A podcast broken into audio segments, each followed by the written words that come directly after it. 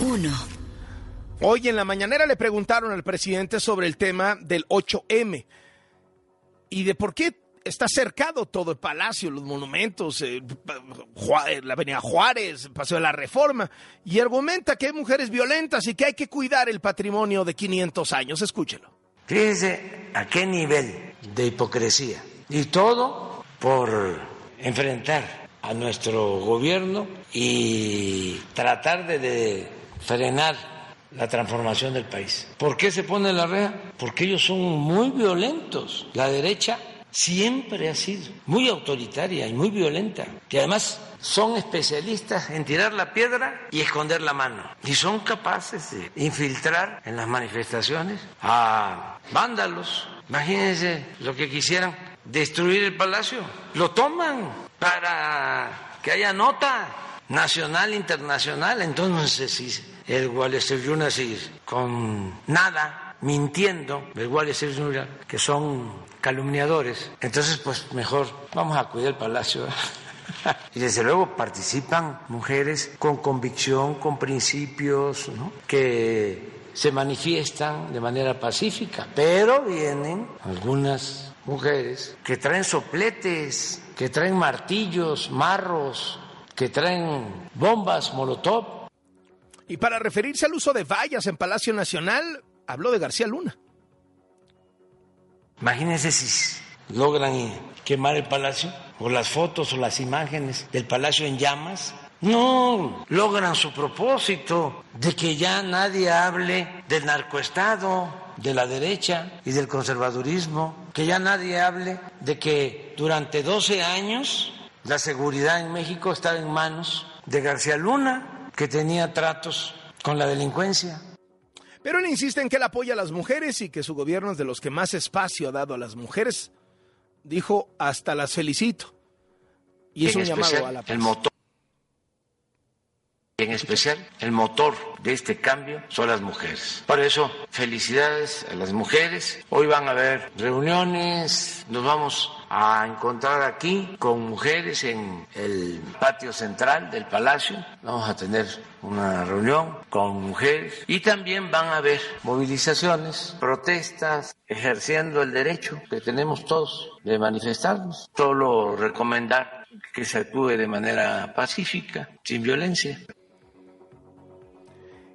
y se lanzó contra las senadoras panistas Kenia López Rabadán y Xochitl Galvez, quienes cuestionaron a López Obrador por tener miedo a las manifestaciones de mujeres y la superprotección que coloca en las inmediaciones. Ahora vino la señora Kenia, Xochitl Galvez, este, a protestar porque se puso este, una reja. Sea, son feministas, ¿no? Imagínense, con todo respeto, del PAN feministas. Es como la iglesia en manos de Lutero. Otra de las mujeres frecuentemente atacadas por López Obrador es la presidenta de la Suprema Corte, la ministra Norma Piña, quien por cierto en un mensaje que compartió en sus redes sociales, luego de que ayer más de 70 mujeres firmaron un desplegado, 70 mujeres muy respetadas en distintos ámbitos de la sociedad, firmaron un desplegado para respaldar a la ministra y pedirle a López Obrador que frene la violencia de género contra la presidenta de la Suprema Corte. Bueno, esto dijo Norma Piña. Hoy también marcho con ustedes, pero en silencio, desde otra trinchera, al frente del Poder Judicial Federal, luchando por lo que creemos que es posible e impostergable detener de una vez por todas la discriminación y las violencias por razón de género. En este momento el presidente López Obrador tiene un acto en Palacio Nacional con mujeres de la 4T. Ahorita vamos a hablar con nuestra compañera reportera que está ahí desplegada, pero antes, ¿cómo están las movilizaciones para el día de hoy? Eh, obviamente está todo vallado en la zona de Palacio Nacional, en Paseo de la Reforma se espera que comiencen a congregarse las mujeres. La marcha está programada a partir a las 4 de la tarde del Ángel. Sandra Tapia, tú ya estás al pendiente. Muchas gracias y muy buenas tardes. ¿Qué tal, Carlos? Te saludo. Muy buenas tardes. Justamente este miércoles 8 de marzo, niñas, mujeres, adolescentes marcharán por la violencia de género que se vive en nuestro país en este marco del Día Internacional de la Mujer. Te comento Seguro Ciudad de México es un espacio justamente donde las mujeres diversas pueden participar. Se cita a las 2.30 de la tarde, poco a poco comienzan a llegar las mujeres a esta zona que es la glorieta de las mujeres que luchan para que tú, eh, bueno, como ya lo adelantas, pues salgan hacia el Zócalo Capitalino a las 4 de la tarde para tener una referencia también en esta zona de la glorieta de las mujeres que luchan. Hay una concentración donde también después eh, de, que se marche habrá una un encuentro en el Jardín Juárez eh, para que se borde, se haga un bordado de mujeres, habrá conciertos, talleres de baile y también talleres y baile en esta zona de eh, un encuentro en el Jardín Juárez que se llevará a cabo después de esta marcha y en el marco del Día Internacional de las Mujeres. Estamos pendientes justamente de este inicio de la marcha, poco a poco comienzan a concentrarse, Carlos, y es el reporte que tenemos en el momento. Gracias y estamos al pendiente también en la cobertura de la marcha. Evangelina Hernández, Evangelina. ¿Qué tal, Carlos? Auditor, buenas tardes. Yo me encuentro aquí sobre reforma, justo en la glorieta del caballito. Y ya vemos, a pesar de que la marcha grande, la movilización, la concentración grande va a ser más tarde, pues por aquí ya ha pasado un pequeño contingente de mujeres uh -huh. que están protestando precisamente por los feminicidios. Déjame decirte que también el transporte colectivo ya viene lleno, Carlos, y viene lleno precisamente de mujeres que todas vienen vestidas de rosa o de morado, Carlos. Así están las cosas, algunos, eh, algunas oficinas están dejando salir ya en estos momentos a los empleados. Vemos también, como casi es costumbre en varias marchas, pues ya todo tapiado, los hoteles, las oficinas, a lo largo de este recorrido por Paseo de la Reforma. Así están las cosas hasta este momento, Carlos.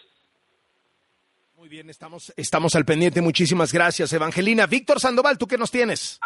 Estamos en el centro histórico, Carlos, donde ya entraron varios contingentes, uno de mujeres indígenas de la Junta, otro de campesinas, otros de artesanos, y en este momento está entrando otro colectivo también feminista, algunos ya con capuchas, con pañuelos eh, de color morado, están en este momento a la altura del hemiciclo Juárez, próximos al eje central Lázaro Canal. Al momento, pues no se han reportado incidentes, solamente algunas pistas en las vallas metálicas y bueno, sobre todo la circulación que ha sido cortada en esta zona del primer cuadro capitalino. Pues, más alrededor de las 2 de la tarde y a las 4 de la tarde que también partirá del Monumento a la Revolución rumbo hacia el Zócalo de la Ciudad de México. El reporte que tengo de momento era Carlos. Muchísimas gracias, Víctor. Estamos al pendiente en la cobertura también de la marcha y vamos a enlazarnos con Rocío Jardines en breve para que nos cuente cómo está el acto en Palacio Nacional. Obviamente, eh, Rocío, tú dime, pero me imagino que a puerta cerrada, muy controlado el acceso, que han de ser unas 100, 200 personas. Mejor dinos tú, Rocío, adelante.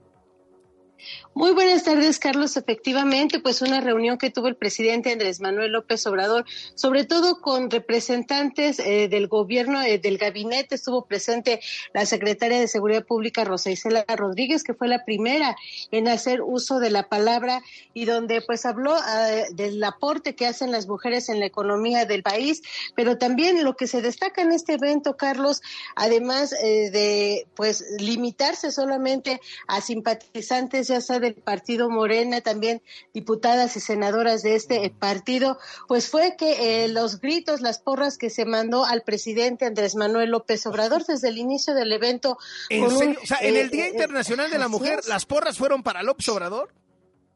Así es, hubo eh, sobre todo los gritos es un honor estar con Obrador, le pedían al presidente que le dijera a las mujeres que las amaba, el presidente también, eh, pues de momento, eh, el, su mensaje, lo que sí hay que destacar, el presidente no habló tanto de la labor de la mujer en este día, sino de los retos que tiene la sociedad en sí de poder terminar, dijo, con que, que haya un país realmente libre, que sea soberana, que haya un país con una verdadera democracia participativa participativa también, eh, pues dijo lo único que sí que había un 70% de las mujeres que participan dentro de su gobierno, sobre todo las eh, los trabajadores eh, de los servidores de la nación, dijo la mayoría son mujeres y no no se no se desligó los los asuntos políticos en este evento desafortunadamente porque Marina del Pilar, quien es gobernadora de Baja California, que también el día de hoy habló y que destacó la ausencia de Beatriz Gutiérrez Müller en este evento, pues sí,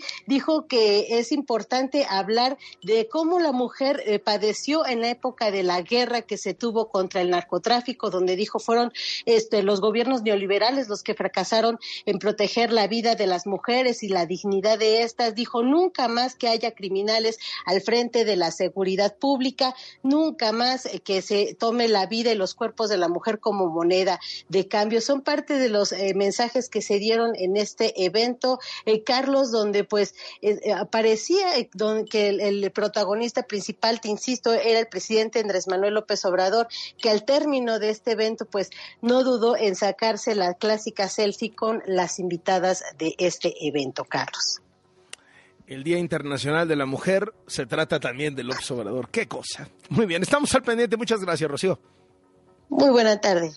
Eh, por cierto, el presidente no es el único que no atina a responder con mesura, con cuidado por el tema de las mujeres. Ayer, el comisionado de seguridad de Morelos, parte del gabinete del morenista Cuauhtémoc Blanco, el señor se llama José Antonio Ruiz Guarneros, advirtió que van a ser detenidas y enfrentarán la justicia.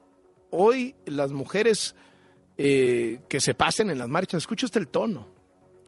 Por supuesto, denunciaremos ante la autoridad que es la Fiscalía para la, que haya una persecución de, los posibles atentados que se cometan y vandalismos, por supuesto que ojalá no pase y el llamado a, las personas que se van a manifestar que tienen todo su derecho, pero también los ciudadanos que tienen que resguardar sus comercios, sus propiedades, pues tienen derecho a hacerlo. Usted sabe que Valeria Moy es comentarista de este programa. Ella encabeza el IMCO, el Instituto Mexicano para la Competitividad, y el IMCO ha presentado un análisis de la participación de las mujeres en la economía y las brechas de género que aún existen. Valeria, ¿por qué no nos platicas? Muy buenas tardes. Hola Carlos, muy buenas tardes. Bueno, ya sabemos que en México las mujeres participan menos en la economía que, en otros países similares. Podríamos pensar que Colombia se parece, que España se parece, quizás por temas culturales. Y no, la verdad es que cada, de cada 100 mujeres, solo 45 participan en la economía, en el caso de México, mientras que en España o en Colombia o incluso Perú, esa participación rebasa el 52 o el 54%. En México hay algo que no estamos haciendo bien. Nos dimos a la tarea, Carlos, de averiguar cuáles son las barreras o las brechas que enfrentan las mujeres más allá del salario, porque todos ya sabemos que hay una brecha salarial. Y bueno, entrevistamos a 1.600 personas, hicimos una encuesta a 1.600 personas y lo que nos dicen, Carlos, es impresionante. Hay una brecha de confianza más de la mitad de las mujeres, 52% de las mujeres dudan de la calidad de su trabajo, no confían en su talento, no confían en su experiencia, no confían, es impresionante, mientras que los hombres suelen confiar mucho más. Las mujeres están temerosas, casi el 30% de las mujeres están temerosas de tomar o de hacer tareas nuevas, de tomar tareas complejas, distintas. Y bueno, Carlos, cuando viene una promoción que implica que trabajen más o que tengan que viajar, las mujeres de plano dicen que no, simplemente pues porque tienen que hacerse cargo de la casa, de los niños o de las personas mayores. Las mujeres, Carlos, dedican 40 horas a la semana, 40 horas a la semana, es decir, un trabajo encima de un trabajo, al trabajo doméstico, a cuidar, a arreglar la casa. Entonces imagínate, trabajas 40 horas y además trabajas 40 horas en trabajo no remunerado, un trabajo de tiempo completo encima de otro trabajo de tiempo completo. Los hombres dedican 17 horas al trabajo no remunerado. Estamos viendo diferencias también, por ejemplo, decisiones personales, temas personales que hayan incidido en su carrera profesional en particular el tema de los hijos, hace que las mujeres no avancen en su carrera profesional. Los hombres en su gran medida contestaron, no, yo no tengo que, yo no he tenido que pausar mi carrera profesional por razones personales. Yo sigo, me caso, tengo hijos, me divorcio, tengo más hijos y no cambio mi carrera profesional. Las mujeres vemos una variabilidad enorme en cuanto cambian de estado civil o en cuanto tienen hijos. Estamos viendo unas diferencias muy grandes y lo que a mí me preocupa, Carlos, es la pérdida de talento, ¿no? Lo que estamos viendo es que pues mujeres preparadas, con experiencia, que conocen sus áreas, se van saliendo del mercado laboral y pues no llegan a escalar posiciones en los lugares, en las empresas o en la administración pública que ocupan. Me parece que México tiene que reflexionar sobre el tema. Ojalá que hoy 8M sirva para que reflexionemos todas esas barreras y todas esas conductas relacionadas con género, pues que van ocasionando sesgos importantes, ¿no? Porque además, pues las mujeres no se animan a renegociar sus salarios, no se animan a pedir una promoción, cosas, Carlos, que pues todos ya sabemos que pasaban. Lo que hicimos en el IMCO fue ponerle números y ponerle datos. se me hizo brutal brutal. Son datos impresionantes. ¿Sabes si esto, cómo ha evolucionado esto? O sea, si hay una serie de tiempo para saber. No, es el primer estudio que se hace. Va a ser muy interesante ir, ir viendo su evolución, porque pues, lo que querrías es que esos porcentajes, digo, se fueran moviéndose con el tiempo para bien, ¿no? Y sabes qué vemos en esta encuesta que entre más jóvenes las mujeres, más desconfianza sienten sobre su trabajo, que eso a mí me pareció pues escandaloso, porque yo veo a las chavitas de hoy que entran con un empuje enorme y la encuesta lo que nos muestra es que entre más jóvenes, más dudan de su capacidad, más dudan de su voz, más dudan de su talento y luego conforme ya avanzan en los años y en sus carreras laborales, ya eso va cambiando. Ojalá esto sirva para cambiar un poquito estas prácticas y que se le dé la confianza y la voz que necesitan a todas estas mujeres muy jóvenes que están entrando en México al mercado laboral, Carlos. Tremendo, tremendo. Gracias por estas alertas, Valeria. Muy gusto saludarte. Espérame, temas económicos. Ah, no, no, no, espérame. No, es que hay dos temas importantes. hay un tema... no, hay dos temas importantes. En la encuesta de City Banamex mejora la expectativa de crecimiento para México. Eso me gusta, Carlos. Ojalá ya empiezo a notar que empieza a haber como más impulso. Ya antes creían que México crecería al 1.1 y ahora que creceremos al 1.4. Y bueno, Carlos, este tema del maíz del cual ya hemos hablado muchísimo, pues ahora Canadá se une, ah, también solicita. Sentí que el primer día la Secretaría de Economía como que lo minimizó y luego López Obrador y Estados Unidos dijeron, no, espérate, es cosa seria. O sea, hasta el propio López Obrador le enmendó la plana a su Secretaría de Economía, ¿no? Esto es cosa seria porque además uno pensaría que el debate es sobre la cantidad, ¿no? El maíz, que si lo consumimos, que si lo producimos, que si es amarillo y no es el de las tortillas, pero no va por ahí.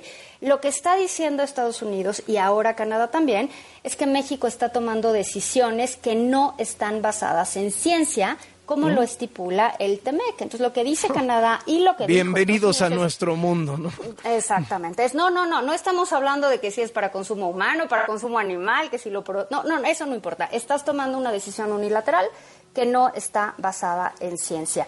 La Secretaría de Economía dijo, bueno, pues ya les presentaremos las pruebas para que vean que sí está basado en ciencia, pero hasta ahorita, Carlos, no hay nada que sustente ese decreto y esa prohibición que acaba de imponer México. Muchísimas gracias y ahora sí. Gracias, Carlos. Ahora sí. Hasta luego. Gracias. Valeria Moy encabeza el IMCO y es comentarista financiera de este programa. Siguiente de sobremesa. Dos. Estados Unidos está irritado, enojado, ardiendo contra el gobierno mexicano por el asesinato de dos, secuestro de cuatro de sus ciudadanos en Matamoros, Tamaulipas es la Casa Blanca, pero el Departamento de Estado, pero el FBI, pero la DEA, pero el Congreso, en el Congreso de Estados Unidos, esta, esta cosa que parecía como esta idea locuaz de manden tropas a combatir a los cárteles a México, ya cada vez ves a senadores, que empezó siendo una idea de dos senadores tejanos ahí que nadie conocía. No, no, no.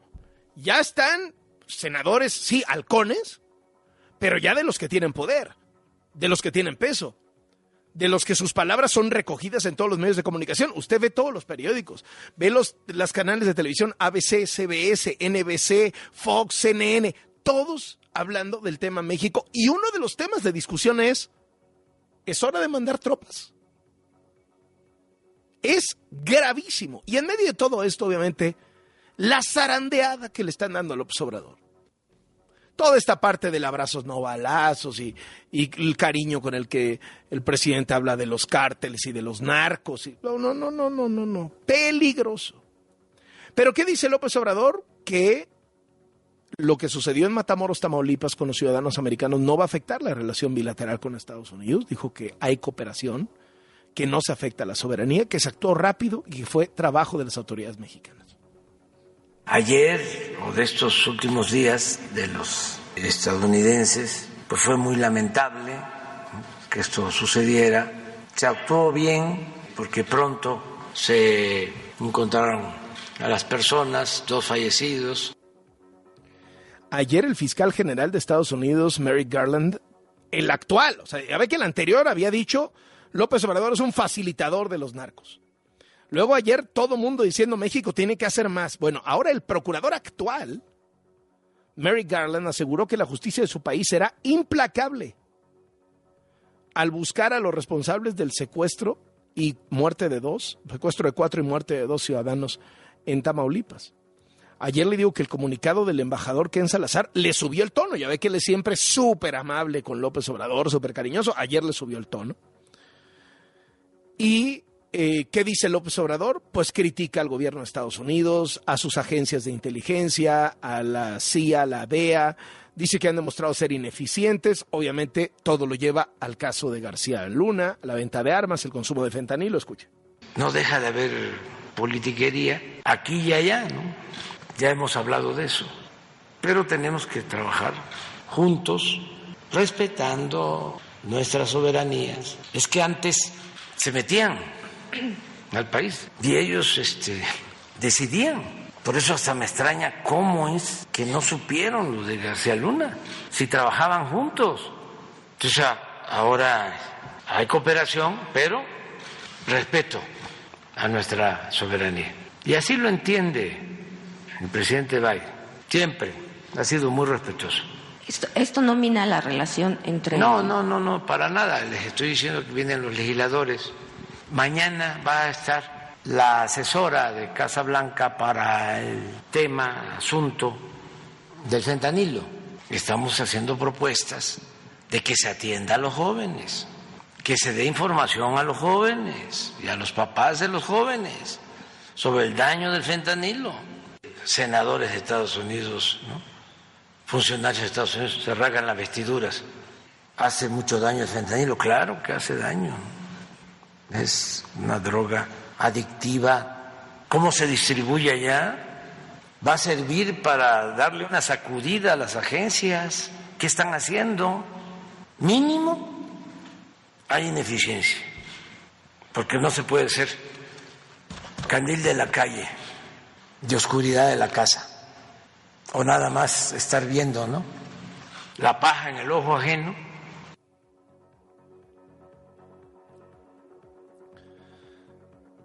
Desde Tamaulipas está en la línea de W Radio Carlos Manuel Juárez. Él es director del medio de comunicación Elefante Blanco.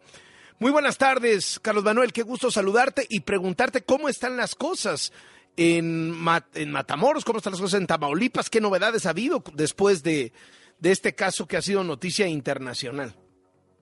Hola Carlos, buena tarde. Pues de entrada, esta mañana llegaron 300 militares más a Matamoros, eh, entre soldados que son 200 y 100 guardias nacionales, para llegar a frenar, a atender este llamado que hizo ayer el, el embajador Ken Salazar de combatir al cártel del Golfo, quien es quien tiene una preponderancia en esta parte del territorio de Tamaulipas, de Matamoros y la frontera.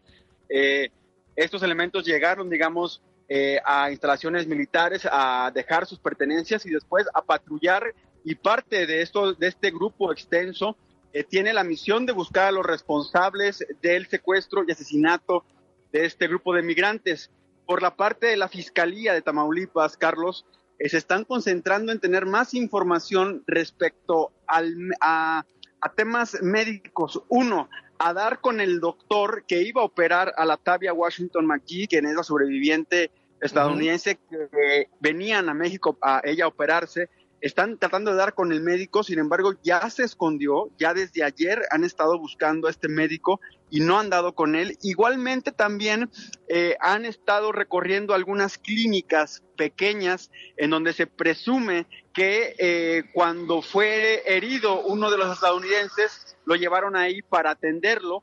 Y bueno, pues también están eh, llevando hacia ese, hacia ese campo, hacia ese terreno, la investigación judicial eh, tratando de dar con qué parte, qué fracción del grupo del cártel del Golfo es quien pues cometió este hecho del secuestro y el homicidio de estos, estos eh, estadounidenses. Oh, qué bárbaro, qué bárbaro. Oye, eh, eh, ¿ha habido novedades del otro tema, del de Nuevo Laredo y el acribillamiento de los soldados sobre los cuatro jóvenes? En ese sentido, Carlos, la, la Sedena se ha totalmente guardado la información. La, la, última información que se tenía y fue de manera extraoficial es de la vinculación de esos cuatro militares quienes dispararon a, a, a, la camioneta. Sin embargo, no hay ninguna información más de que haya avanzado en el ámbito civil, que es donde las familias están insistiendo que allí se haga justicia por el homicidio de estos, de estos jóvenes.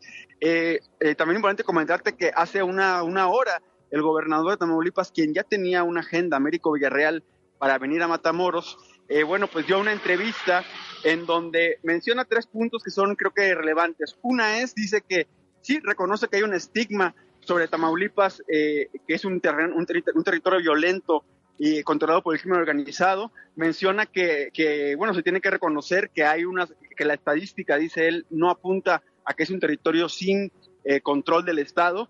Y también ya dice que está buscando una llamada con el gobernador de Texas, Greg Abbott, para entablar una comunicación. Esto, pues, en el sentido de que Texas está haciendo pues eh, varios pronunciamientos muy fuertes eh, sobre la militarización de la frontera con Tamaulipas. Veremos eh, si se da este encuentro. Hay que poner aquí en relieve que Greg Abbott es muy cercano al exgobernador Francisco García Cabeza de Vaca y pues mm. eh, es lo que había, había de, un, de, una manera pues entrampado esta reunión entre el nuevo gobernador de Tamaulipas y el gobernador eh, tejano. Esto, digamos, es el ambiente, Carlos, en general en el estado es de temor. Eh, Tamaulipas, digamos, con, con el gobierno de García Cabeza de Vaca había tenido una estabilidad, digamos, en temas de seguridad, eh, con siempre con los fuegos, digamos, más encendidos en Nuevo Laredo, Reynosa, la frontera chica, Miguel Alemán, Ciudad Mier, eh, Camargo, Guerrero, eh, también Matamoros. Eh, pero bueno, ahora la ciudad, lo que la, lo que la ciudadanía, lo que la población piensa es que si hay una intervención más importante de militar y hay una presión mucho más fuerte del gobierno de Estados Unidos contra México para que intervenga en Tamaulipas y sobre todo contra el cártel del Golfo, pues sí. esta tranquilidad pudiera convertirse en una desestabilidad muy fuerte porque en varios territorios de Tamaulipas hay presencia de este grupo delincuencial. Eh, oye, ¿cómo se ha tomado en Tamaulipas que se haya mandado traer a la Ciudad de México al gobernador, al fiscal, que aquí se esté dando todo, etcétera, etcétera? ¿Lo ven como, lo ven bien, lo ven mal? Eh, es, ¿Cómo lo leen allá en Tamaulipas? La lectura fue que ante la gravedad del hecho, el gobernador tuvo que venir a rendir informa un informe junto con el fiscal pues a, para un auditorio mundial, porque fue una noticia de a nivel mundial, eh, Carlos.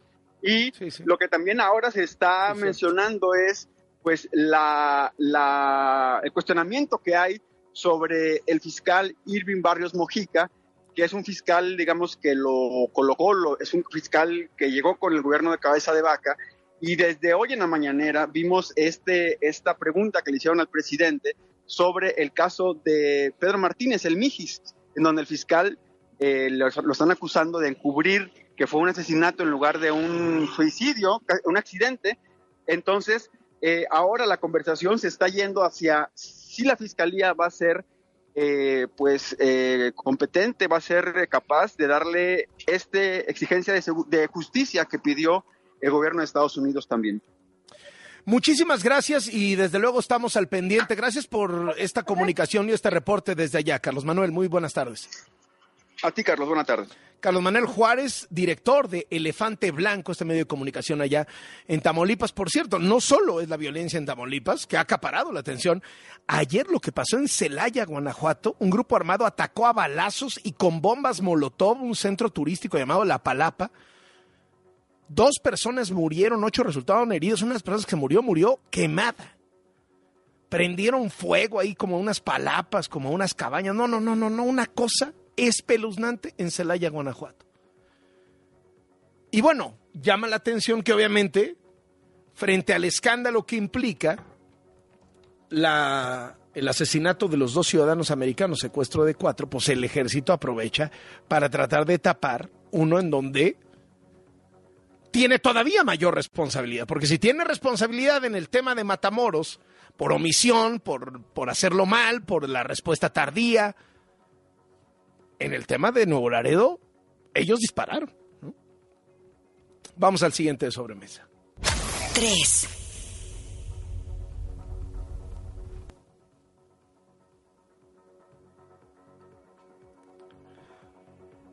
Hoy el presidente López Obrador volvió a atacar al Poder Judicial.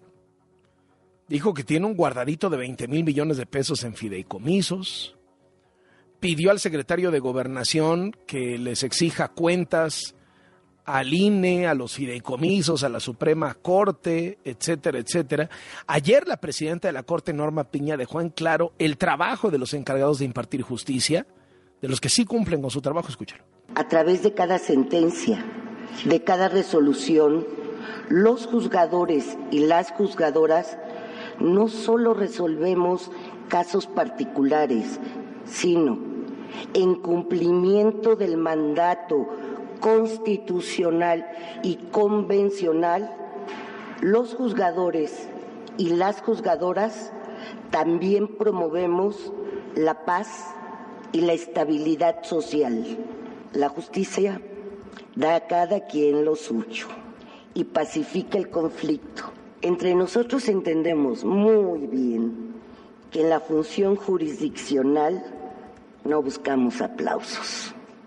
Nuestra guía es honrar y preservar la justicia, impartirla con plena convicción, con excelencia, con la mayor firmeza y con absoluta, absoluta lealtad a nuestra Constitución. 4. Rosario es la ciudad que tiene el más alto índice de violencia y homicidios en Argentina. Los narcos han puesto en jaque autoridades de la población. A partir de hoy, frente a esto, el presidente, el izquierdista Alberto Fernández, ordenó que fueran 1.400 militares a combatir la inseguridad en Rosario. No solo eso, el presidente de Argentina también ordenó que el ejército se haga cargo de la urbanización de los barrios más populares. Eh, recordemos que en Argentina los militares tienen prohibido participar en operativos de seguridad ciudadana, pero sí está contemplado en la ley que de manera extraordinaria puedan cooperar, eh, etcétera, etcétera. En Rosario están reportando 22 homicidios cada 100.000 habitantes. Esto se ha multiplicado en 5, ¿no? Imagínense. Y, y, y, además tuvo un incidente ahí con gente cercana a Lionel Messi, que ya sabe que es de ahí, etcétera. Entonces, pues imagínese de lo que estamos hablando, ¿no? La, la visibilidad mundial que tiene este problema. Último de sobremesa. 5. Y es contigo, mi querido Beto Lati. Encantado, querido Carlos. Es programa corto porque tenemos Champions League. Bayern Múnich recibiendo al Paris Saint-Germain. La ventaja del conjunto bávaro es de un tanto, producto de la visita al Parque los Príncipes unas semanas atrás, uno por cero. Fue superior en el partido, en buena parte del mismo, sin embargo, solo lo logró traducir en un tanto. Luego el París mejoró sustancialmente con la entrada de un Mbappé, que no estaba en condiciones para jugar, él mismo lo diría, pero entró y él jaló el carro. Finalmente, uno por cero. No hay gol de visitante. Reitero, eso ya quedó en el pasado. El París tiene que ganar por uno y llevaría esto a la prórroga en un Allianz Arena que estará pletórico. Vale la pena decir, el Bayern deja en la banca a tres elementos tremendos que van saliendo de lesiones algunos, por ejemplo, Sadio Mané, pero también Leroy Sané, también Sergei Gnabry, un trabuco. El París con Mbappé y Messi al frente, cuando juegan ellos dos, se fortalece el medio campo hasta con cinco hombres y atrás Sergio Ramos y Marquinhos en la portería Donnarumma. Hoy mismo también, en breve, Tottenham contra el Milan, la ida fue victoria rosonera, victoria del cuadro lombardo, 1 por 0. El Tottenham le bastaría un tanto de ventaja para llevarlo a la prórroga.